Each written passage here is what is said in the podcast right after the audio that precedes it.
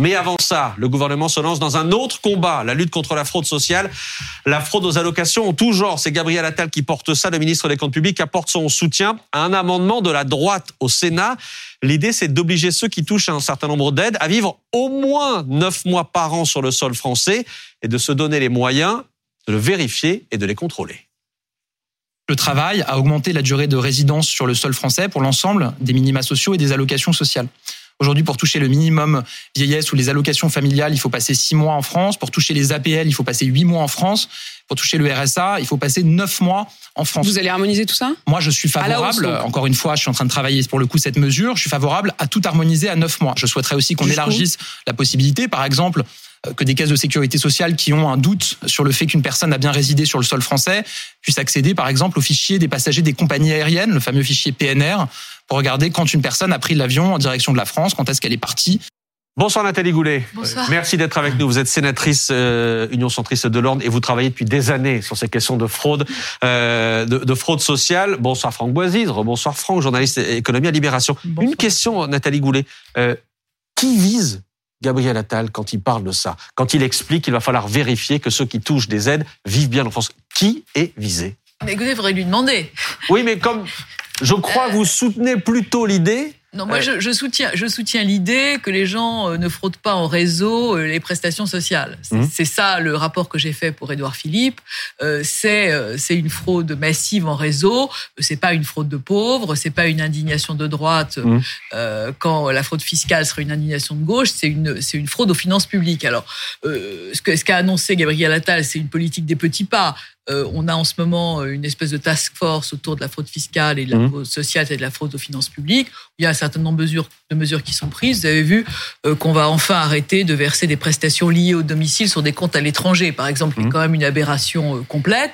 Euh, après, il y a des mesures qui sont importantes à prendre. Celle-là est anecdotique. On va voir ça. Je vais retenter ma chance. Franck Bazise. Qui vise Gabriel Attal?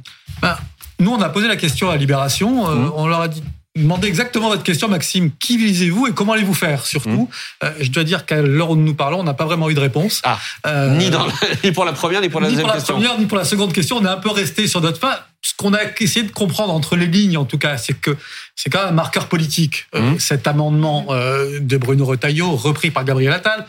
Après, c'est ce qu'on pourrait appeler aussi un coup de bière à trois bandes, parce que Gabriel Attal, dans quelques mois, il doit présenter un grand plan de lutte contre la fraude fiscale. Donc là, c'est peut-être euh, l'apéritif, si j'ose dire, et il veut s'inscrire dans cette lutte-là. Maintenant, on a posé la question à des fiscalistes aussi. On est allé voir quelqu'un dont c'est le métier de lutter contre la fraude fiscale à Bercy, plutôt mmh. assez haut placé, et il nous a fait la réponse suivante en disant, vous savez, les fraudeurs, qu'on mette six mois ou neuf mois de résidence pour toucher une allocation de type mmh. RSA, type aide personnalisée au logement, euh, ça ne les dissuadera pas. Donc, ça n'est pas parce qu'on change le curseur et qu'on passe de six mois à neuf mois que l'on réduit significativement Alors, la fraude sociale. Attendez, j'essaie quand même de comprendre ce qui est en train de se passer, euh, Nathalie Goulet. Vous dites que la fraude sociale n'est pas une fraude de pauvres, c'est une fraude de réseau. Oui. Là, l'idée, c'est d'aller vérifier que quelqu'un euh, qui touche une allocation vit bien en France au moins 9 mois mmh. par an, je le rappelle. Euh, pourquoi est-ce que ce serait un problème de toucher une allocation? C'est une question, j'allais dire candide, mais pour qu'on pose les choses. Pourquoi est-ce que c'est un problème de toucher une allocation euh, à l'étranger, une allocation versée par la France? Et parce que vous avez des, des, allocations qui ont des conditions de résidence non. en France, tout simplement. Oui, ça j'ai bien compris. Donc, mais... je, je vais vous expliquer avec un cas très simple qui est pas stigmatisant. Vous avez un étudiant Erasmus. Il mmh. vient trois ans en France. Il a une carte vitale, etc. Il termine son Erasmus. Il rentre chez lui. Il n'y a rien qui désactive sa carte. Mmh. Bon, vous appliquez ça aux centaines de milliers de personnes qui viennent travailler, qui ont une carte de séjour, etc., dont le titre de séjour expire, c'est-à-dire qu'ils n'ont plus de droit au séjour régulier en France. Rien ne désactive leurs droits sociaux. Donc là, il y a, y a, un problème. Et aujourd'hui, on devrait pouvoir, on pourrait pouvoir résoudre euh, cette, cette connexion entre les deux services. Non, mais ça, c'est pas forcément ouais. une fraude, c'est un dysfonctionnement de la sécurité sociale. Oui, mais ça finit par être une fraude. Mais les gens sont pas. Si on utilise la carte, si Qu'est-ce qui vous dit que l'étudiant Erasmus dont vous parlez, qui est rentré chez lui, continue à utiliser sa carte et ne re-rentre pas dans son régime social du pays d'origine dans lequel il réside. À ce moment-là, il n'y a pas de problème. À ce moment-là, il n'y a pas de problème. Mais simplement, il peut la donner, il peut la perdre, il peut la donner à quelqu'un d'autre, etc. De la même façon qu'à partir du moment où votre droit au séjour n'est plus régulier, vous devez perdre un certain nombre de euh, prestations, puisqu'il y a des prestations qui sont liées au droit de séjour régulier sur le territoire. Donc l'absence de lien entre les deux euh, crée cette, cette, cette ouverture cette porte vers une. Mais il reste quand même, excusez-moi, une question centrale. Même si c'est une fraude de réseau, c'est aussi une fraude qui est quand même assez atomisée. C'est-à-dire qu'on a beaucoup de fraudeurs. Comment est-ce qu'on va faire pour vérifier Hmm. que une personne qui prétend ou qui a le droit plutôt de bénéficier de ces aides a résidé six mois ou neuf mois? On va lui mettre Bah, une puce RFID sous la peau Ah, mais là, là, l'histoire ne le dit pas parce que Bah oui. moi j'ai des... non mais c'est le, le ministre a annoncé euh, cette euh, le ministre a annoncé cette mesure qui ne figure dans aucun des rapports que j'ai fait, même pas celui sur Édouard euh, avec pour Édouard Philippe où j'ai fait un rapport sur la fraude sociale en expliquant euh, un certain nombre de dysfonctionnements. Cette mesure là ne figure Là, pas. l'idée, encore une fois, c'est de, de vérifier avec le- les, les fichiers des compagnies aériennes si vous êtes sorti, rentré du Ouais. territoire C'est français, ce qui se etc. Ah, euh, Là, visiblement, non. Euh, Sur ce, Non, enfin, sur ce c'est cas-là, théoriquement ce qui peut se Ça faire. peut se faire. Et un certain nombre de résidents étrangers euh, sont tenus de fournir ces justificatifs. Alors, attendez, je vais vous donner la parole, Pablo, mais euh, je veux juste vous montrer la réaction de Pablo Piovivien sur les réseaux sociaux ce matin, euh, quand Gabriel Attal a donc euh, repris à son compte la proposition de, euh, des Républicains. Regardez, Voilà. voilà, À droite. à droite, et la voiture qui va à droite se prend un poteau. Pourquoi vous dites à droite, Pablo Non, mais, et, et j'ai été sympathique. J'ai pas trouvé de gif euh, qui montrait, euh, c'est-à-dire d'image animée, Mhm. euh, qui montrait euh, à l'extrême droite ou à la droite extrême. Parce que moi, je vais vous dire, depuis tout à l'heure, vous tournez un peu autour Mhm. du pot sur qui est-ce qui vise, les gars. Ce qui vise, c'est très clairement euh, les- les- le- l'extrême droite ou la droite extrême, appelez-la comme vous voulez. Euh, je rappelle un chiffre qui est quand même très important, qui pour l'instant n'a pas été rappelé. La fraude fiscale à laquelle euh, Gabriel Attal, qu'il La voulait, euh, disait, disait qu'il voulait, comment? C'est la fraude aux allocations familiales. La fraude, comment ça, la fraude? Non, mais attendez, il laissez, moi, je parle de fraude fiscale. La Oui. fraude fiscale, aujourd'hui, elle est estimée par la CNAF, et je parle de chiffres qui datent de 2019, elle a été estimée en- entre 80 et 100 milliards d'euros. Là, les, les fraudes aux allocs, Ouais. euh, c'est euh, entre euh, 6, 351 8... millions. Comment? La Non, mais ça, mais c'est pas, la pas même chose. c'est pas la même chose. Comment Euh, Mais si, c'est ça qui veut Non, non, non, attendez, alors, puisqu'à bataille de chiffres, je vais vous donner d'autres chiffres, mais, mais pour qu'on parle clairement, Enfin, en tout cas, c'est pas les mêmes... L'an dernier, fraude sociale, on récupère 351 millions d'euros. Oui. 351 millions d'euros. Fraude fiscale, on récupère 14 milliards. Oui, exactement. mais ça, c'est d'accord. ça, c'est ça, pas. Il y a une estimation aussi qui est faite par la CNAF Oui. et qui est beaucoup Non, mais je plus, sais qui est bien. beaucoup plus importante mais dans les deux cas. D'un côté, on parlait d'estimation, etc. exactement. Là, on est sur les Oui, chiffres. mais donc après, on peut peut-être rajouter une chose pour clarifier, c'est que d'un côté, on a la fraude sociale, mais je pense que vous avez travaillé sur le, Mm. le sujet. On a aussi ce qu'on appelle le non-recours, c'est-à-dire un Ah, ça, ah, pardon, ça, c'est, autre chose. On en parle juste après. Moi, je voulais revenir- sur le marqueur mais Pour politique. parler clairement les choses.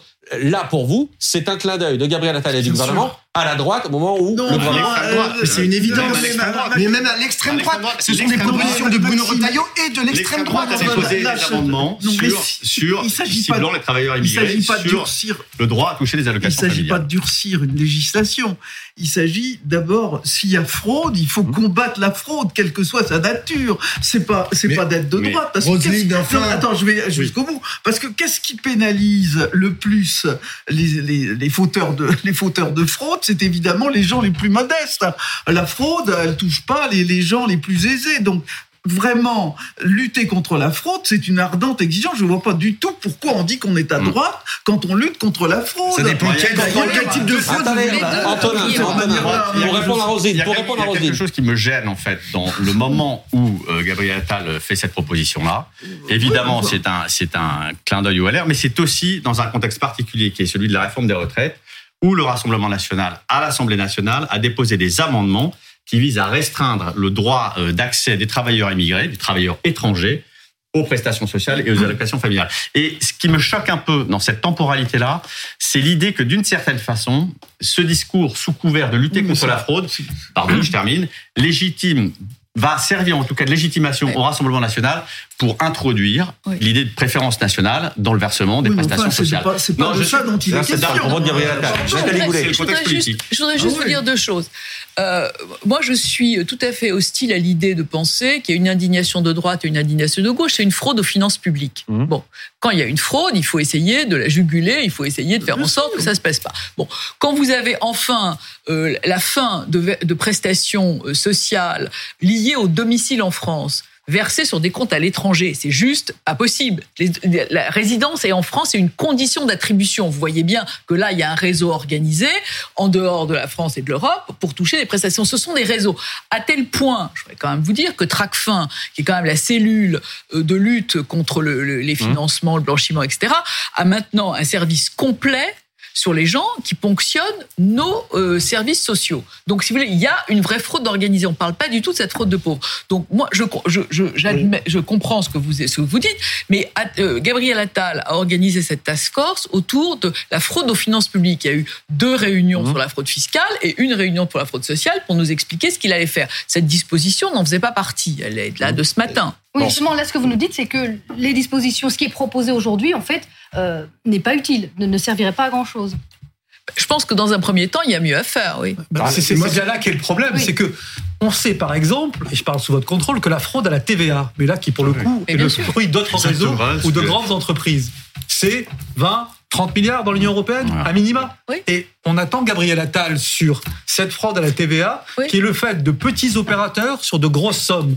Donc si on lutte contre cette fraude, on peut récupérer beaucoup d'argent. Il y a une, il y a une cellule de, de la fraude à la TVA. On, a réactivé un certain nombre de dispositifs. Mme Bachelot, Mme Goulet, Mme Bachelot, franchement, quand, si je vous dis, euh, moi je veux lutter contre les étrangers euh, qui touchent frauduleusement les allocs, ça, ça vous, ça vous mm. met pas, euh, ça vous fait pas sonner une cloche et ça vous fait pas penser à l'extrême droite. Excusez-moi, les, les, choix des mots le choix de la temporalité comme Moi, je veux. c'est exactement ce Je veux lutter contre tous les fraudeurs, qui soient étrangers, qui soient français. Il y a des Français qui fraudent. C'est comme si vous me disiez. C'est comme ça.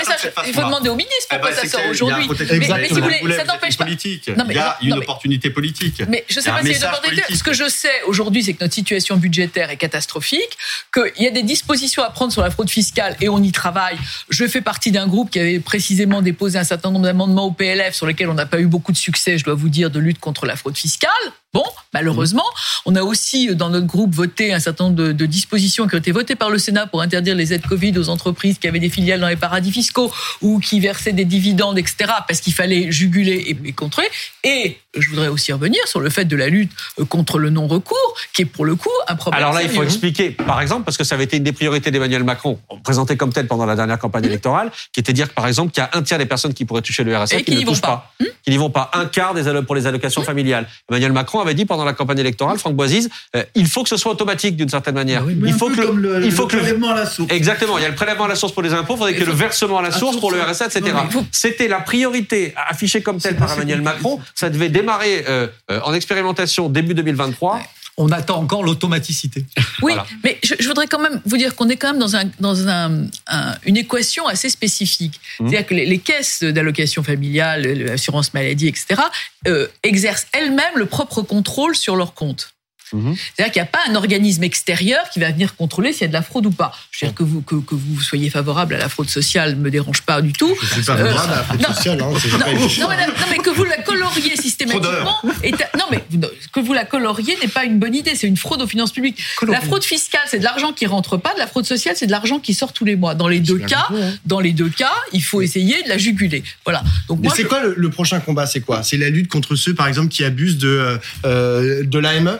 Non. Non, mais ça pourrait être ça. Mais c'est ça la suite. mais ce sont des, ce sont des fraudeurs. Voilà. Mais voilà. Mais demain, mais demain, un de l'AME. Non, mais moi aussi. Aide médicale d'État. Aide médicale d'État. Bien sûr que non. Il faut pas laisser les. Il faut pas. Il n'est pas question de réduire l'AME. Non, je dis pas réduire l'AME. Mais s'il y a des fraudes à l'AME, mais si demain, par exemple, un ministre vient à la télévision et dit, moi, ma mission, c'est vraiment lutter contre la fraude à l'aide médicale d'État. Alors là, je suis là, non, mais ça va pas. C'est pas le cas ce matin pour le coup. Il y a contre la fraude. Suggestion à Gabriel Attal, s'il mmh. nous écoute ce soir, puisque son objectif est de lutter contre la fraude fiscale.